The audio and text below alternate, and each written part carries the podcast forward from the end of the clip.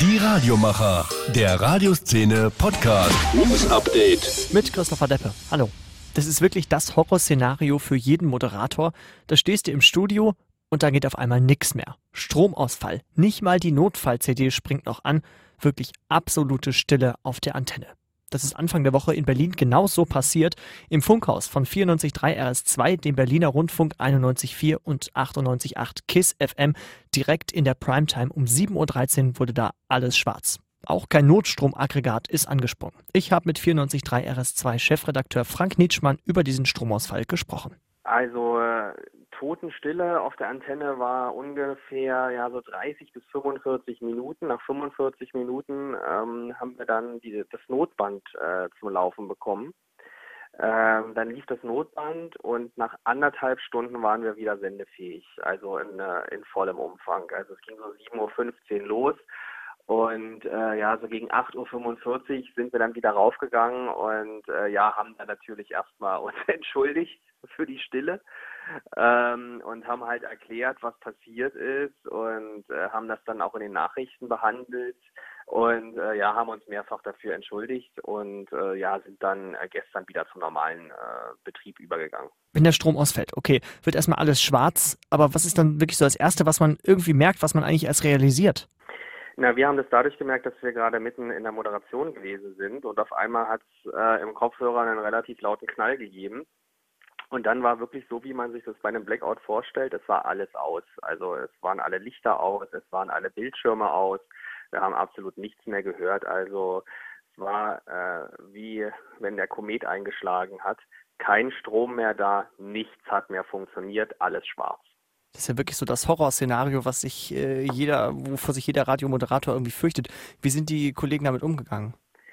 Ja, am Anfang war man natürlich erstmal ver verwirrt und äh, man konnte ja nicht mal eine Not-CD oder sonst was starten, weil es ging ja gar nichts mehr. Äh, wir hatten eigentlich so ein automatisches Notband, was hätte angehen sollen, aber da im ganzen Gebäude irgendwie kurzzeitig kein Strom mehr war, ging auch das nicht an. Also es war wirklich Totenstille.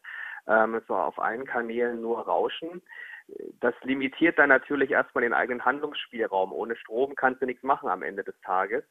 Und äh, wir sind dann irgendwann die auf die Idee gekommen, Mensch, lasst uns doch Facebook Live machen über unsere Handys, weil das Handy hatte noch Strom und äh, haben dann quasi äh, per Facebook Live weitergemacht und haben dann halt äh, über Facebook Live erklärt, was wir gerade tun, dass wir halt nicht senden, warum wir gerade nicht senden und haben dann die Zeit für eine kleine Senderführung genutzt für alle, die noch bei Facebook Live dabei gewesen sind. Und wie war da so die Reaktion von den Hörern? Ah, die fanden das alle im Großen und Ganzen äh, sehr, sehr lustig. Äh, vor allem das Team mal hinter den Kulissen zu sehen, ähm, äh, wie wir Radiomenschen eigentlich so aussehen und ähm, ja, haben das, äh, haben das eigentlich sehr, sehr gut angenommen und äh, einige haben auch geschrieben, können wir das nicht jeden Tag machen? Na gut, jetzt jeden Tag Stromausfall ist jetzt nicht unbedingt unser Ziel. Und unser Nachrichtenmensch Tom Johann hat ganz viele Heiratsanträge bekommen. Also für den hat sich der Stromausfall auf jeden Fall gelohnt. Ach du meine Güte. Jetzt war ja aber nicht nur Ihr Sender betroffen, sondern das ganze Funkhaus. Äh, das ist ja dann gleich eine dreifache Belastung mit drei Sendern.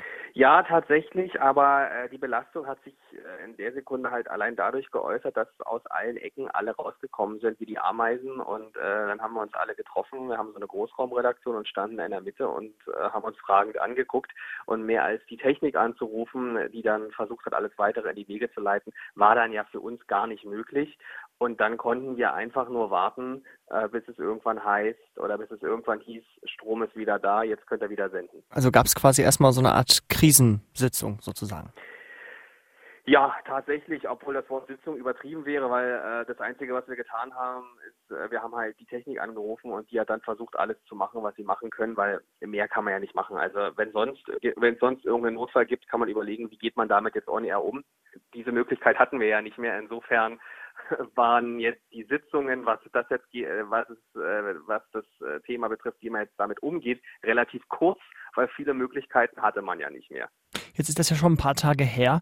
Weiß man denn schon, woran es gelegen hat? Nee, tatsächlich äh, so genau noch nicht. Also da müssen jetzt Sonderfirmen kommen, die äh, bei uns im Sender die ganzen Stromaggregate auseinandernehmen müssen und vor allen Dingen klären müssen, äh, wir haben eigentlich Notstromaggregat, das müsste einspringen äh, an der Stelle, warum das nicht funktioniert hat. Also es sieht so aus, als wären da auch noch zusätzlich irgendwo irgendwelche Sicherungen rausgeflogen. Aber abschließend äh, wissen wir im Moment noch nicht zu 100 Prozent, was da überhaupt vorgefallen ist. Ein Stromausfall hat gleich drei Berliner Sender verstummen lassen. 94.3 RS2 Chefredakteur Frank Ninschmann. Danke. Tschüss. Die Radiomacher News Update. Was war sonst noch los in der Radioszene? In Holland gab es eine Geiselnahme beim öffentlich-rechtlichen Rundfunk in Hilversum, in dem sich auch der Popsender 3FM befindet. Das Gebäude wurde komplett von der Polizei abgeriegelt.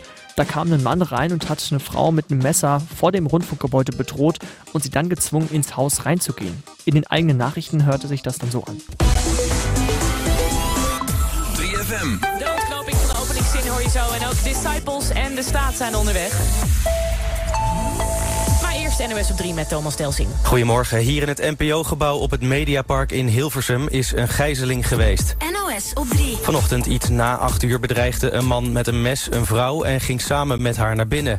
De politie heeft ongeveer een half uur geleden een einde gemaakt aan de gijzeling... en de man opgepakt. De vrouw is onderzocht door ambulancepersoneel. Zij is niet gewond geraakt.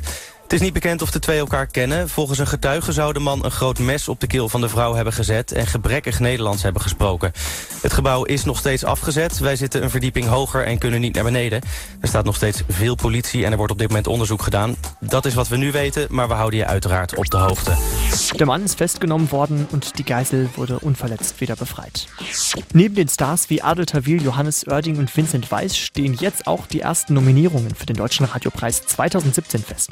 Nominiert in der Kategorie Bestes Interview sind Bayern 1, Die Blaue Couch, HR3, Bärbel Schäfer, der Sonntagstalk und Radio Bremen Cosmo, die Woche der Adonis. Auf den Preis für die beste Innovation können Radio Gong 96.3 hoffen, für das S-Bahn-Casting Deine zwei Stationen Ruhm, Deutschlandfunk Kultur zur Herstellung der Aussagebereitschaft und Radio Bremen mit dem jungen Hörfunkprogramm der ARD für Wishlist. Ins Rennen um die Auszeichnung für die beste Comedy gehen NDR 2, Wir sind die Fräses, Hitradio FFH, der Comedy Keller und 104.6 RTL von 0 auf 100. Und dann natürlich die Kategorie der Kategorien Bester Moderator. Da können Wolfgang Leikermoser Antenne Bayern, John Ment von Radio Hamburg und Philipp Schmidt von NDR Kultur drauf hoffen. Der Deutsche Radiopreis wird 2017 das erste Mal in der Elbphilharmonie verliehen. Barbara Schöneberger moderiert. Und soweit die News aus der Radioszene. Gibt's wie immer alle auch zum Nachlesen auf radioszene.de. Bis zum nächsten Mal. Die Radiomacher. Der Radioszene Podcast mit Christopher Deppe, Hendrik Frost und Oskar Wittliff.